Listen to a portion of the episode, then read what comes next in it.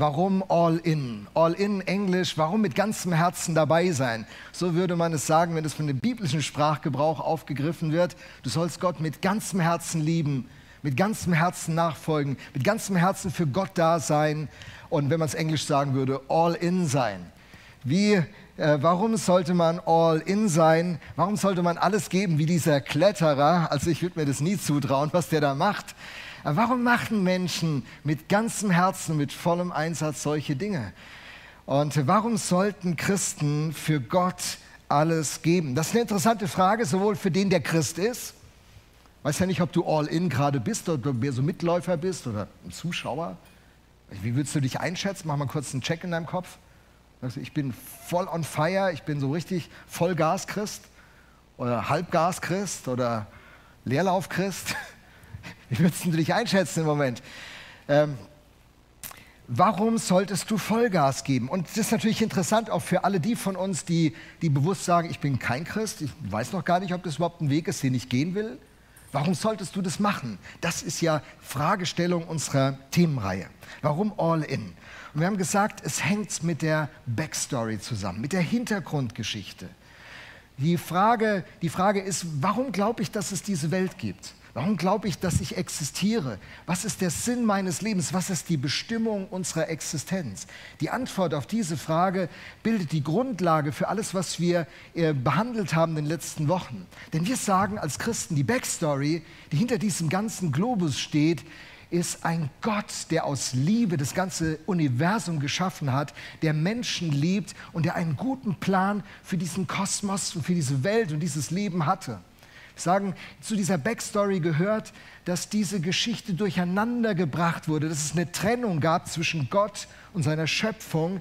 Das nennt die Bibel im Fachwort Sünde. Sünde heißt Trennung und Zielverfehlung.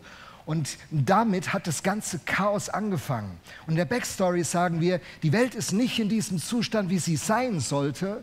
Und wir erleben eine Gleichzeitigkeit von wunderschönem, wie diese Hilfe in dieser Flutkatastrophe, und gleichzeitig übelsten, schlimmsten Dingen, die Menschen auf diesem Planeten widerfahren, dass sie überlegen, will ich überhaupt noch weiterleben? Wie entrinne ich den Tyrannen? Wie entrinne ich der Brutalität und Gewalt? Beides gleichzeitig. Nun ist es die Backstory von uns Christen, dass wir sagen, wir glauben an diesen Gott, wir glauben an einen Plan, wir glauben an einen Sinn in der ganzen Existenz. Und dann gibt es Leute, die sagen, das ist ja nur ein Glaube. Das behauptet er ja nur. Das glaubt er ja nur. Stimmt, aber weißt du was? Zu sagen, es gibt keinen Gott, es gibt keinen Sinn, das ist ein Produkt des Zufalls, die Evolution hat es irgendwie alles hervorgebracht und es hat keinen Sinn und kein Ziel und keinen Plan. Weißt du was? Das ist auch ein Glaube. Das ist auch ein Glaube. Dein Glaube steht gegen mein Glaube. Ich toleriere diesen Glauben. Man kann das glauben, wenn man das glauben will. Christen, die all in gehen, glauben, dass es diesen Gott gibt und dass es diesen Plan gibt und dass es diesen, dieses Ziel gibt und dass das Leben diesen Sinn hat. Und das steht dahinter. Und deswegen sagen Christen das, was Robert Spemann, einer der bekanntesten deutschen Philosophen, vor kurzem erst verstorben, in diesem kurzen Satz gesagt hat, den wir in der ganzen Reihe ständig zitieren. Er sagt, weil Gott ist, ist alles andere. Das ist die These, die Grundlage, die Basis, die Glaubensüberzeugung. Ja, ich kann es nicht beweisen, stimmt. Ich glaube es von ganzem Herzen und ich baue mein Leben auf diesen Glauben auf. Wie übrigens jeder Mensch sein Leben auf einen Glauben aufbaut. Und auf diesen Glauben bauen Christen, die all in gehen, alles auf. Mark Batterson hat an diesen Satz, den haben wir letzte Woche auch schon zitiert, diesen Satz gebracht, der uns herausfordert. Er sagt, im Kern jeder Erfolgsgeschichte steht jemand, der bereit war, Opfer zu bringen, zu denen niemand sonst bereit war. Wie komme ich all in, indem ich bereit bin, ein Opfer zu bringen? Und Menschen bringen ständig Opfer. Mütter bringen Opfer für ihre Kinder. Auf was verzichten Mütter alles, damit ihre Kinder einen Weg ins Leben finden? Eltern verzichten oft ein Leben lang für ihre Kinder, damit es ihren Kindern einmal besser gehen soll. Menschen, die an ihrer Karriere bauen, die opfern oft ihre Gesundheit. Es gibt ja diesen witzigen Management-Spruch, zuerst opferst du deine Gesundheit, um dein Konto zu füllen, und dann opferst du dein Konto, um deine Gesundheit wieder zu erlangen. Menschen opfern immer. Sportler, die jetzt in Olympia in diesen Tagen antreten und nicht vom Coronavirus verhindert werden, haben extrem viel geopfert die letzten, letzten Monate, wenn nicht die letzten Jahre, manchmal sogar ein Jahrzehnt oder mehr, um fit zu sein, um für diesen Moment präpariert zu sein. Zu opfern ist was ganz Normales. Jeder macht das. Manche opfern einfach ihre Zeit, um sie bei Netflix einzugeben. Sie verballern die besten ihre Jahre ihres Lebens für Serien, an die sie sich nach einem halben Jahr kaum noch erinnern können. Muss man wissen, ob man das will. Aber man opfert, man investiert. Warum sollte man für Gott investieren? Das ist ja die Frage, mit der wir unterwegs sind und an deren Antwort wir arbeiten. Und hier kommt dann diese Perspektive, die Batterson eröffnet, dieser Pastor aus Washington. Im Kern jeder Erfolgsgeschichte steht jemand, der bereit war, Opfer zu bringen, zu denen sonst niemand bereit war. Wisst ihr, das Solar hätte es nicht in Mannheim gegeben, wenn es nicht ein Team von jungen Leuten vor 25 Jahren gegeben hätte, die gesagt hätten, wir riskieren das. Das ist irgendwie verrückt. Ja, mit ein paar, paar Teenies angefangen oder Kindern, das waren nicht viele hat das Erfolg. Du investierst einen ganzen Sommer und bist da mit 25 Kids. Ich meine, jedes Kind ist es wert, aber ganz ehrlich, sollte ich das weitermachen? Wollen wir das nächste Jahr wieder machen? Wieder ein Teil des Urlaubs opfern? Andere liegen in Mallorca am Strand und ich hänge da mit, mit unerzogenen Kindern in irgendeinem so Camp und bin dreckig von oben bis unten. Warum mache ich das? Heute ist es eine Erfolgsgeschichte. Heute denkt man, hey, ich war schon im ersten Camp dabei. Ich bin im dritten Camp eingestiegen. Und ich kann mir vorstellen, dass die Solar-Mitarbeiter, die so, so Long-Termer sind, die lange dabei sind, dass die sich das zurufen. Weißt du noch damals und dies? Und das sind so Heldengeschichten. Und hey, die Narbe habe ich von dem Camp. Oh, die Narbe habe ich von dem Camp. Und es ist so cool, Teil von etwas zu sein, was einen Unterschied macht, oder? Und am Ende deines Lebens wirst du nicht im Büro, nicht auf deinem Sterbebett liegen und sagen, ich war zu wenig im Büro. Ich habe zu wenig an meiner Karriere gebaut. Was im Leben zählt, sind, sind diese Begegnungen zwischen Menschen. Und was im Leben zählt, ist einen Unterschied mit seinem Leben zu machen. Und dafür muss man opfern. All in, verbunden mit diesem Opfer. Ja, wenn das Opfer sich lohnt. Und da kommen wir zu diesem Lebensvers von mir. Ich habe den schon kurz vorgestellt und letzte Woche einmal auch gelesen. Dieser Vers begleitet mich seit fast vier Jahrzehnten. Ich bin seit 42 Jahren Christ und der Vers ist mir sehr früh in meinem Glauben begegnet.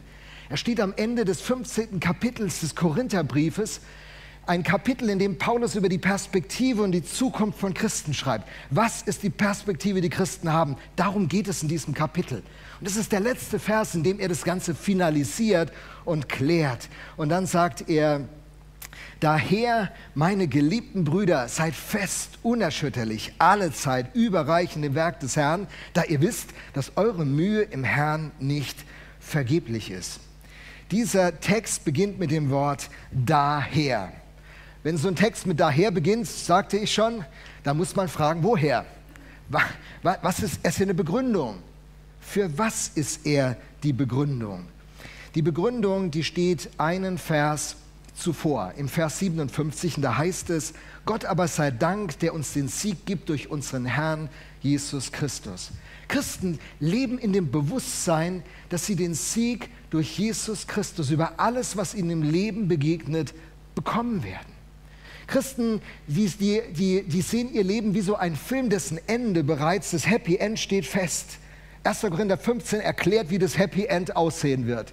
Und jetzt sind wir mitten im Film, wie so ein, ein, ein Held in einem Film. Und dann hat er Widerstände und er hat Hürden und er hat Gegner und Probleme tun sich auf. Und wenn ihr gerne Kinofilme guckt, ich gucke das sehr gerne, dann bist du dann mitten in so einem Kinofilm und denkst, wie soll das noch gut gehen? Und so geht es uns oft im Leben, dass man sich fragt, wie soll das noch gut gehen? Christen bekommen in 1. Korinther 15 geschildert, das Ding geht am Ende gut aus. Jesus Christus gibt jedem Christen, der dranbleibt, den Sieg. Das steht fest, das kann keiner verändern. Und wann immer ich in Schwierigkeiten gerate, und glaubt mir, in den, in den Jahren, wo ich Christ bin, in diesen vier Jahrzehnten, ich habe einige richtig große Hürden und Schwierigkeiten und Verletzungen und Wunden und Krankheiten. Und einmal war ich in, in, in Todessituationen, wo ich gedacht habe, ich überlebe das nicht. Das sind so Momente, da fragst du nicht, habe ich genug Urlaub gemacht? Habe ich auch die schicksten Klamotten getragen? Habe ich die neueste Version von einem Computerspiel bekommen? Das interessiert überhaupt nicht. Dann fragst du, was zählt? Und dann zu erleben, Jesus Christus ist da und der trägt dich und es gibt eine Zukunft. Und dieses Leben hat einen Plan. Selbst wenn es jetzt zu Ende ist, es geht weiter. Ich werde leben. Jesus sagt, ich bin die Auferstehung und das Leben. Äh, jeder wird leben, selbst wenn er stirbt. Da ist eine Zukunft. Und darüber redet der Apostel Paulus. Der Sieg ist da. Und wenn du in Schwierigkeiten bist, du kannst den Film vorspulen.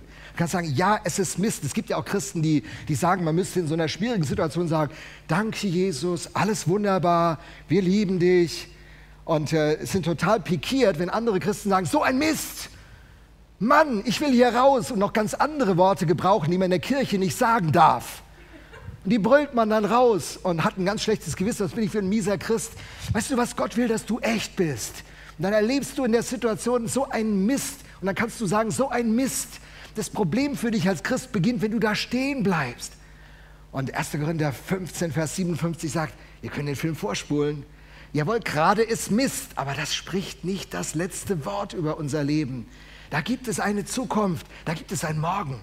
Und der Apostel Paulus sagt hier also daher, weil es diesen Morgen gibt, deswegen können wir durchstarten. Deswegen können wir durchstarten, deswegen können wir mutig sein, deswegen können wir zupacken. Daher, und dann geht der Text weiter, meine geliebten Brüder, meine geliebten Brüder.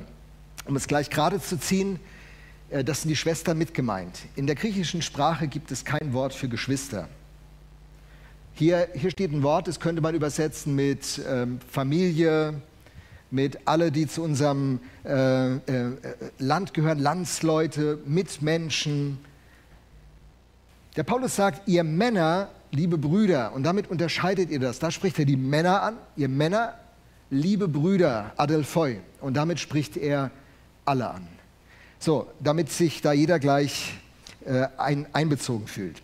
Und er sagt, meine geliebten Brüder. So geht das Ganze los. Und hey, das ist der Schlüssel. Alles, was ich gleich noch sagen werde, ist richtig wichtig. Aber was wir jetzt betrachten, das ist der Schlüssel. Meine geliebten Geschwister. Die Erfahrung, der geliebte Mensch zu sein, ist eine Grunderfahrung, die Voraussetzung ist, um überhaupt sich all in geben zu können, sich ganz hineingeben zu können. Der griechische Begriff könnte übersetzt werden mit innig geliebter und geschätzter Mensch. Wenn wir sagen, du solltest als Christ Vollgas geben, dann können ja Ängste auftreten. Komme ich dann zu kurz? Brenne ich dann aus? Werde ich überfordert? Kann ich das überhaupt? Und diese, diese Sorgen die sind berechtigt. Wenn die Grundlage nicht steht, wenn du sagst, ich will das erste, das erste Stockwerk bauen, ohne dass du das Fundament gut gebaut hast, das ist gefährlich für ein Haus. Wenn du das Fundament nicht gut anlegst, dann, wisst ihr, in Pisa, da hat der Architekt zum Bauherrn gesagt, wir haben im Fundament ein bisschen gespart bei dem Turm, aber das wird keiner merken. Und so ist es manchmal bei dem Christen. Er legt, im, er legt das Fundament nicht stabil genug und denkt, das, das ist egal, das wird keiner merken. Aber an diesem Punkt wird es elementar sein. Was ist das Fundament, das elementar gelegt ist? Du bist der innig geliebte und wertgeschätzte Mensch. Wenn, wenn das in unserem Herzen nicht sich ganz tief verfestigt und die Grundlage ist, mit der wir unser Leben gestalten, dann sind wir in höchster Gefahr, dann sind wir aktiv, dann benutzen wir unseren Glauben, um, um, um vielleicht Gott zu beeindrucken, um andere zu beeindrucken, um irgendwie unserem Leistungsdruck, den unsere Eltern und Schule und unser System uns auferlegen, irgendwie gerecht zu werden. Ich bin doch noch ein aktives Mitglied der Gemeinschaft, ich leiste ja noch was. Hey, und das ist für Christen, für Christen ein hammerwichtiges Thema, ehrlich. Wie viele Leute über 80 haben in den letzten 30, paar 30 Jahren, wo ich Pastor bin, mir gesagt, ja Lothar, jetzt kommst du und so eine Gemeindeerneuerung und ich finde es ja auch im Prinzip gut, aber ich kann da nichts mehr zu beitragen. Weißt du was, ich bin ja sowieso überflüssig. Und dann kommt dieser ganze Schmerz raus. Jetzt geht es in der Gemeinde nur noch um junge Leute und ich spiele ja keine Rolle mehr. Manchmal ist mir das als Vorwurf begegnet. Gedacht, was jammerst du eigentlich so? Du hast 40 Jahre das Gemeindeleben bestimmt, du willst es bis zum letzten Atemzug bestimmen. Was ist denn das für ein Egoismus? Also das sage ich schon mal Leuten, die ein bisschen älter sind. Aber, aber das andere, das hat mich schockiert. Ich kann nicht mehr putzen, ich kann nicht mehr Musik machen, die Arthrose in meinen Knien, die, die, die macht es schwierig, dass ich noch groß aus dem Haus gehe. Ich sehe schlecht abends, wenn es dunkel wird, kann ich auch nicht los. Ich bin zu nichts mehr Nütze. Hey, baut sich dein Nutzen über dein Leistungsvermögen auf? Das Fundament des Christen ist nicht das, was er leistet, sondern dass er geliebt ist. Du bist der innig geliebte und gewünschte Mensch. Das ist die wichtigste Botschaft, die wir zu sagen haben. Gott ist für dich in Person von Jesus am Kreuz gestorben, um dir zu sagen, du bist mir unendlich wichtig. Das Kreuz hat ja zwei Botschaften. Du bist schlimmer als deine ärgsten Feinde, deine, die Typen, die die übelsten Gerüchte über dich verbreiten, es dir nachsagen. Du bist noch schlimmer, als du nach außen scheinst. Du meinst, du wärst ein netter Mensch, das Kreuz sagt dir, du bist noch schlimmer. Woher weiß ich das? Weil ein heiliger Gott für dich sterben muss. Du kommst aus der Nummer nur raus, wenn der heilige Gott sein Leben für dich eintauscht. Gleichzeitig ist die Botschaft des Kreuzes, du bist geliebter, als deine besten Freunde es dir wünschen. Woher weiß ich das? Weil ein heiliger Gott für dich sterben will. Du bist es ihm wert. Die Grundlage dieses innig geliebt zu Seins, dieses wertgeschätzt Seins, ist die Grundlage unseres ganzen christlichen Lebens. Und wir ringen unser ganzes christliches Leben damit. Wir haben zwei tiefe Bedürfnisse. Sieht mich jemand? Bin ich sicher? Habe ich Bedeutung? Habe ich für irgendwen hier Bedeutung? Wenn ich sonntags nicht komme, bemerkt es überhaupt irgendeiner? Corona, ich war jetzt so lange nicht da, bei mir hat keiner angerufen. Ich glaube, ich bin nicht wichtig für diese Gemeinde. Bedeutung und Sicherheit. Geliebt zu sein vom, vom Schöpfer des Universums gibt uns Bedeutung und Sicherheit. Du bist unendlich wertvoll. Weißt du, dass du unendlich geliebt bist? Er, der seinen eigenen Sohn nicht verschont hat, wie wird er uns in ihm nicht alles schenken? Du bist unendlich wertvoll. Der Gott des Himmels hat sich aufgemacht für dich. Und das ist die, das ist die Grundlage. Das, wenn das nicht unser Herz berührt, dann ist unser All-In-Gehen falsch dann werden wir Aktionisten, dann, dann werden wir Arbeitstiere, dann werden wir Leistungstypen und irgendwann werden wir kaputt sein innerlich. Du bist der geliebte Mensch. Das ist das Fundament. Viele haben das in ihren Familien, so ist eigentlich Gottes Plan, nicht wirklich erlebt. Wisst ihr, als bin ja seit 1988 Pastor. Wie viele Gespräche ich hatte, dass mir Leute sagten, mein Vater hat mich nie in den Arm genommen. Ich habe nie gehört, was ich für meine Eltern für einen Wert habe. Ich habe gedacht, das sind Einzelfälle. Bin erschrocken, wie viel offen geblieben ist in Beziehungen wenn ich dann Erwartungen erfüllt habe, gab es vielleicht so ein Wort wie schon recht. Okay. Wenn die Zeugnisnoten gepasst haben. Wenn es dann nachher nur eine 2 war, sagte mir jemand, war die Gefühlskälte der Eltern deutlich zu spüren. Wir hatten eigentlich erwartet, dass du eine 1 schaffst. Du hast nur eine 2 nach Hause gebracht. Und dann, dann baut sich da was in die Seele, was wie eine Last ein Leben lang einen begleitet. Und dann beginnt man Gott zu benutzen und den Dienst für Gott zu benutzen, um Bedeutung und Sicherheit zu gewinnen, um zu spüren, ich bin wichtig. Und dann geht in so Gemeinden viel kaputt. Leute, Leute dienen an irgendwelchen Stellen und geben ihr Bestes, werden nicht so gesehen und öffentlich gelobt und erwähnt, wie sie es sich wünschen, und dann sagen sie, du bist für die Gemeinde die ganze Zeit aktiv, aber, aber du wirst ja nicht gesehen. Und spitz könnte man ja zurückfragen, machst du das, um gesehen zu werden? Oder du hast doch immer gesagt, du machst es für Gott. Und mit, mit Gott machen wir das ähnlich. Dann gibt man seinen Zehnten brutto, ich gebe ihn seit 40 Jahren vom, von meinem Bruttoeinkommen. Ich habe noch nie einen anderen Gedanken gehabt. Ich habe ja die ganzen Nutzen des Sozialsystems auch. Ich habe das immer vom Brutto gegeben. Vier Jahrzehnte.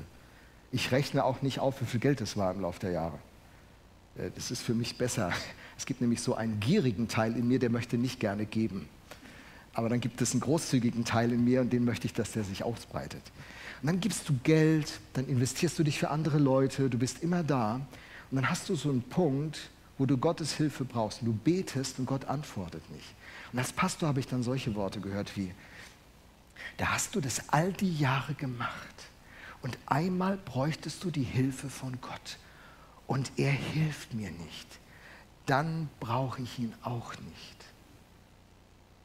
Ich habe ein paar Mal diesen Satz gehört und irgendwann habe ich gedacht, ja, heißt es im Grunde genommen, du hast Geld gegeben, mitgearbeitet, geholfen, damit du Kontrolle über Gott bekommst, dass wenn die Krise kommt, wie so eine Versicherungspolice, dass du ihm, ihm vorlegen kannst und sagen kannst, so Gott, ich habe ja meinen Teil gemacht, jetzt bitte zahlen. Liebe funktioniert nicht so. Liebe funktioniert im großzügigen Geben, im sich verschenken, ohne zu rechnen. Wenn Eltern anfangen zu rechnen, was sie in ihre Kinder investieren, die Eltern, keine gute Idee, oder? Da kannst du so oft verletzt sein, weil das Kind nicht anruft, nicht nachfragt, nicht dran ist an dir. Du musst geben, weil du Überfluss hast. Und das ist die Agape-Liebe von Gott. Diese wertschaffende Liebe.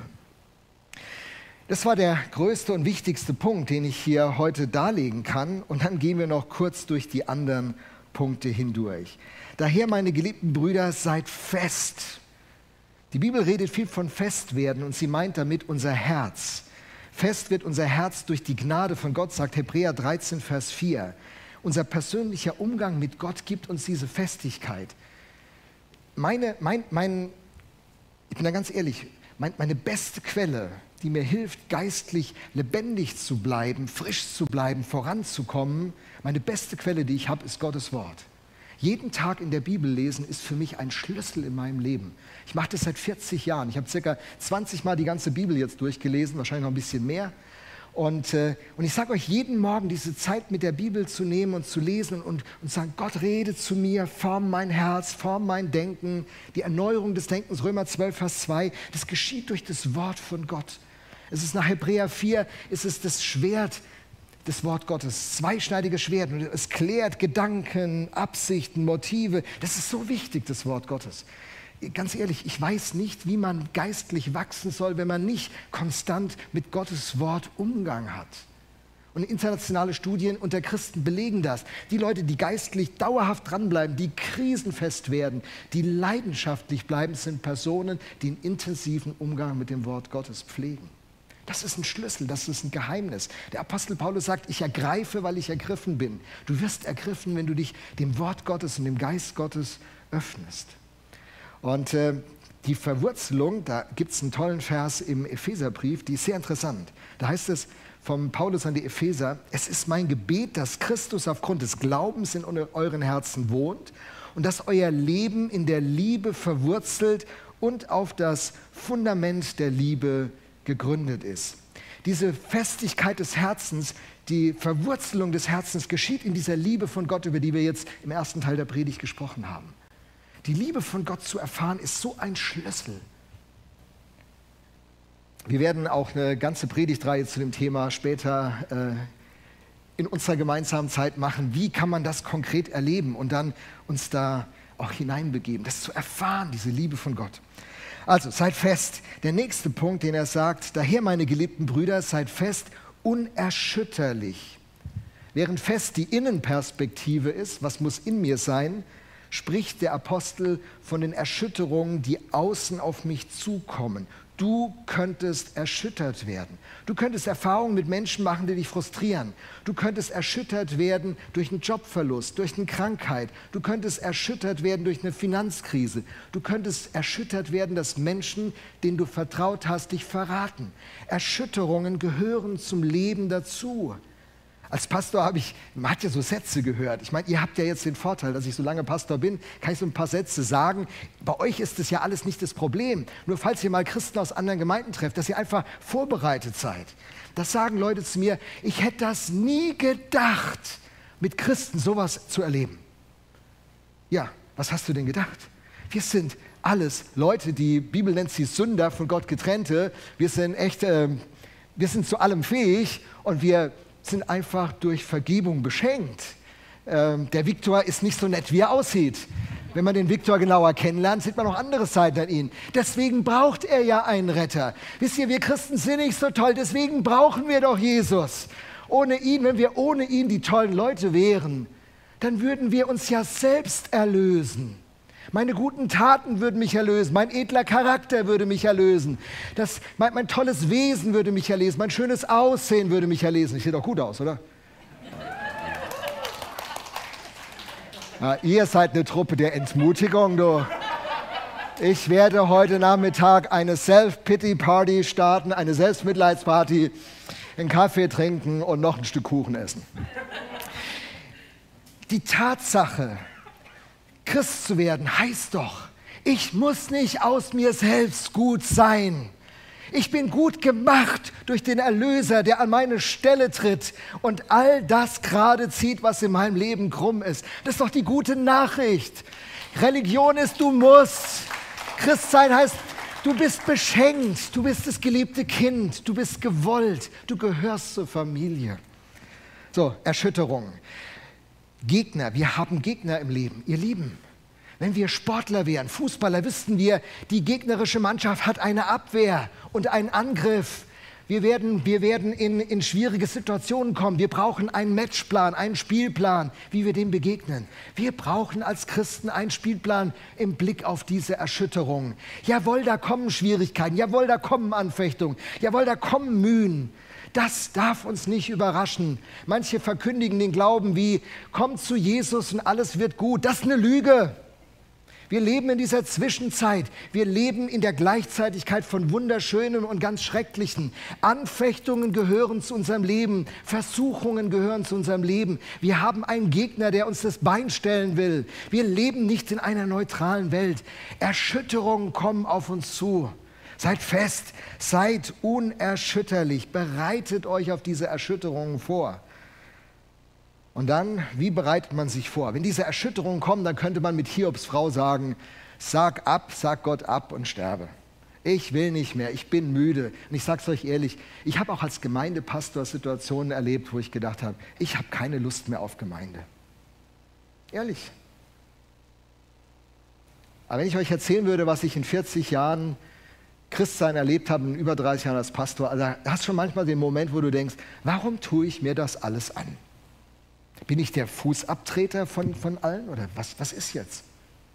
Und wenn du dann müde bist, dann neigst du zu Gedanken, die nicht gut sind. Bitterkeit, Ärger, Wut, Hass. Dann bist du schnell dabei, über andere bei anderen schlecht zu reden dann bist du schnell dabei, ein Bier zu viel zu trinken oder ein Rotwein. Dann bist du schnell dabei, dir Filme anzugucken, die du besser nicht gucken solltest. Dann bist du schnell dabei, Dinge zu tun, auf die du nachher nicht stolz bist. Du neigst dich in den Rückzug zu begeben. Und der Apostel Paulus sagt hier etwas ganz anderes. Er sagt, seid alle Zeit überreich in dem Werk des Herrn, alle Zeit überreich in Werk des Herrn. Lauter Begriffe der Superlative. Er sagt, wenn, wenn, die, wenn die Herausforderung da ist, dann musst du aktiv dagegen angehen. Nicht dich zurückziehen. Ich mache jetzt mal nicht mit, ich mache jetzt mal eine geistliche Pause. Die meisten Leute, die ich als Christen kennengelernt habe, die eine geistliche Pause eingelegt haben, sind aus der Pause nicht mehr rausgekommen. Das ist oft keine gute Strategie. Du musst aktiv dagegen werden, wie der Apostel Paulus. Und er sagt den, den Galatern dieses Wort, lasst uns aber Gutes tun und nicht müde werden, denn zu seiner Zeit werden wir auch ernten, wenn wir nicht nachlassen. Ich meine, zieh dir mal den Vers rein. Du tust Gutes, du wirst darüber müde, das Ergebnis ist nicht gleich da. Wenn du dran bleibst, wirst du ernten. Aber nur wenn du nicht nachlässt. Alter Verwalter, du, das sind ja, das sind ja Rahmenbedingungen. Aber denkt dran, diesem Vers ist der andere vorgelagert. Weil wir, weil wir den Sieg in Jesus Christus haben, weil Jesus uns hilft, diesen Weg zu gehen, können wir ihn gehen. Und die Kraft, so zu leben, ist die Kraft, die er uns schenkt. Und ich habe dann dieses Bild vor Augen. Du kannst ein Auto schieben. Das ist sehr kraftanstrengend. Aber du kannst auch an die Tankstelle fahren und es betanken und dann drehst du den Zündschlüssel rum, der Motor springt an und das Auto fährt. Wenn du, wenn du diese Gedanken hast, du willst dein Bestes für Gott geben, dann wird der Tank gefüllt mit dem Geliebtsein von Gott. Das Wort Gottes gibt dir Energie, der Heilige Geist gibt dir Energie und dann kannst du den Schlüssel rumdrehen. Mancher lebt sein Christsein so, als ob er das Auto schieben müsste, weil er nicht auf diese Kräfte von Gott zugreift.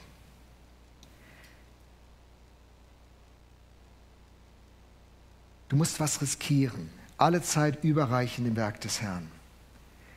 Meine Nachbarin hat mir vor 42 Jahren diese Einladungskarte gegeben.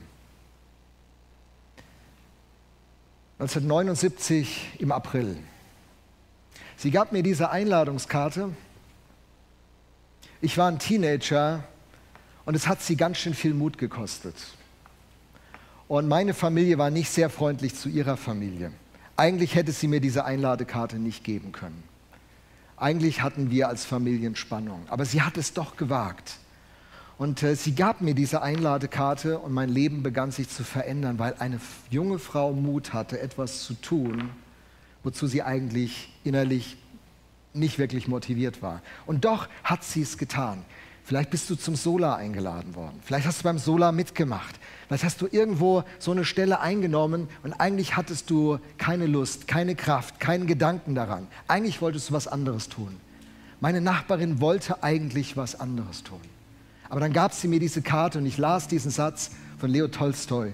Du kannst Gott tot sagen, tot lachen, tot schweigen und ihn doch nicht hindern, dich zu suchen, dich anzusprechen, dich zu lieben. Und ich las diesen Satz und er packte mein Herz und ich ging in diese Teestube. Und Jesus Christus begegnete mir 1979 auf diesem Weg. Später im Herbst des Jahres sagten einige zu mir, da bin ich 16 Jahre alt, du könntest mal so eine Kurzpredigt in der Teestube halten. So ein Gesprächseinstieg nannten wir das.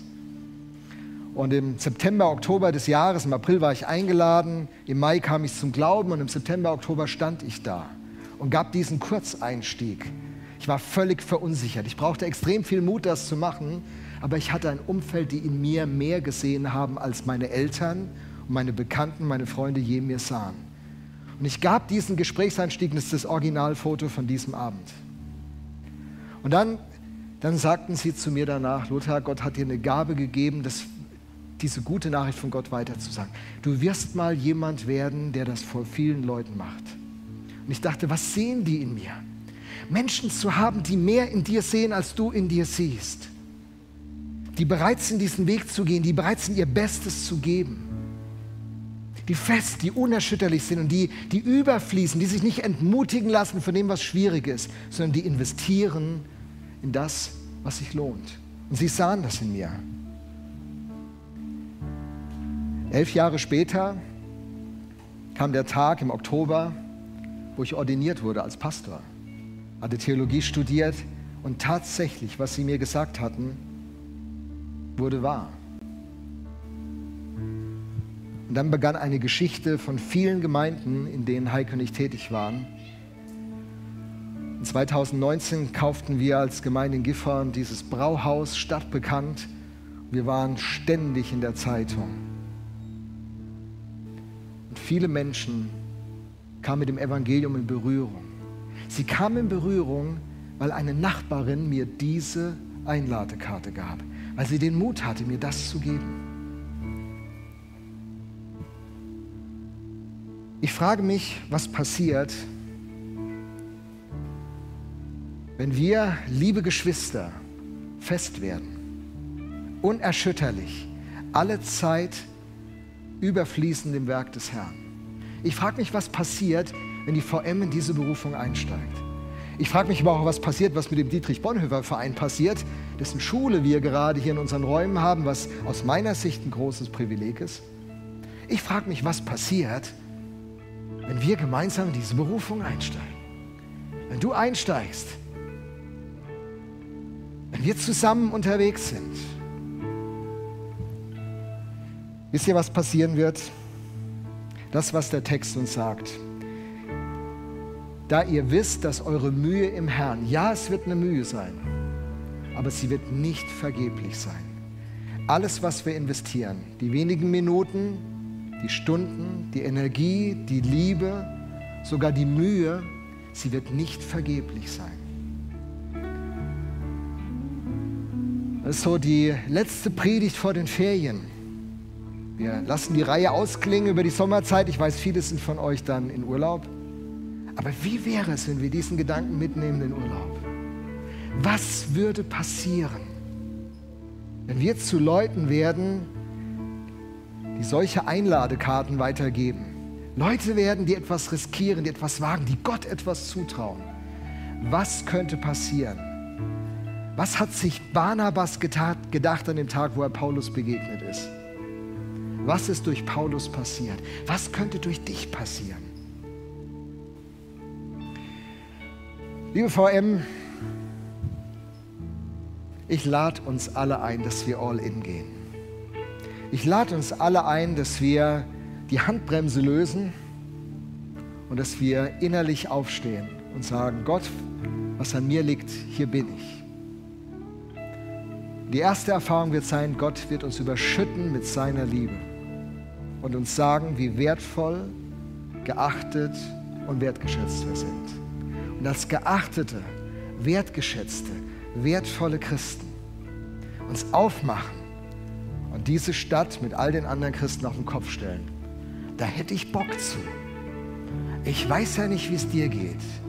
Hey, wenn du da Bock zu hast, und wenn du jemand bist, der sagt, ich möchte kein halber Christ sein, ich möchte nicht so auf Halbgas mein Leben fahren, sondern ich möchte, ob ich acht bin oder 80, neun oder 90, ich möchte, dass Gott mein Leben benutzen kann.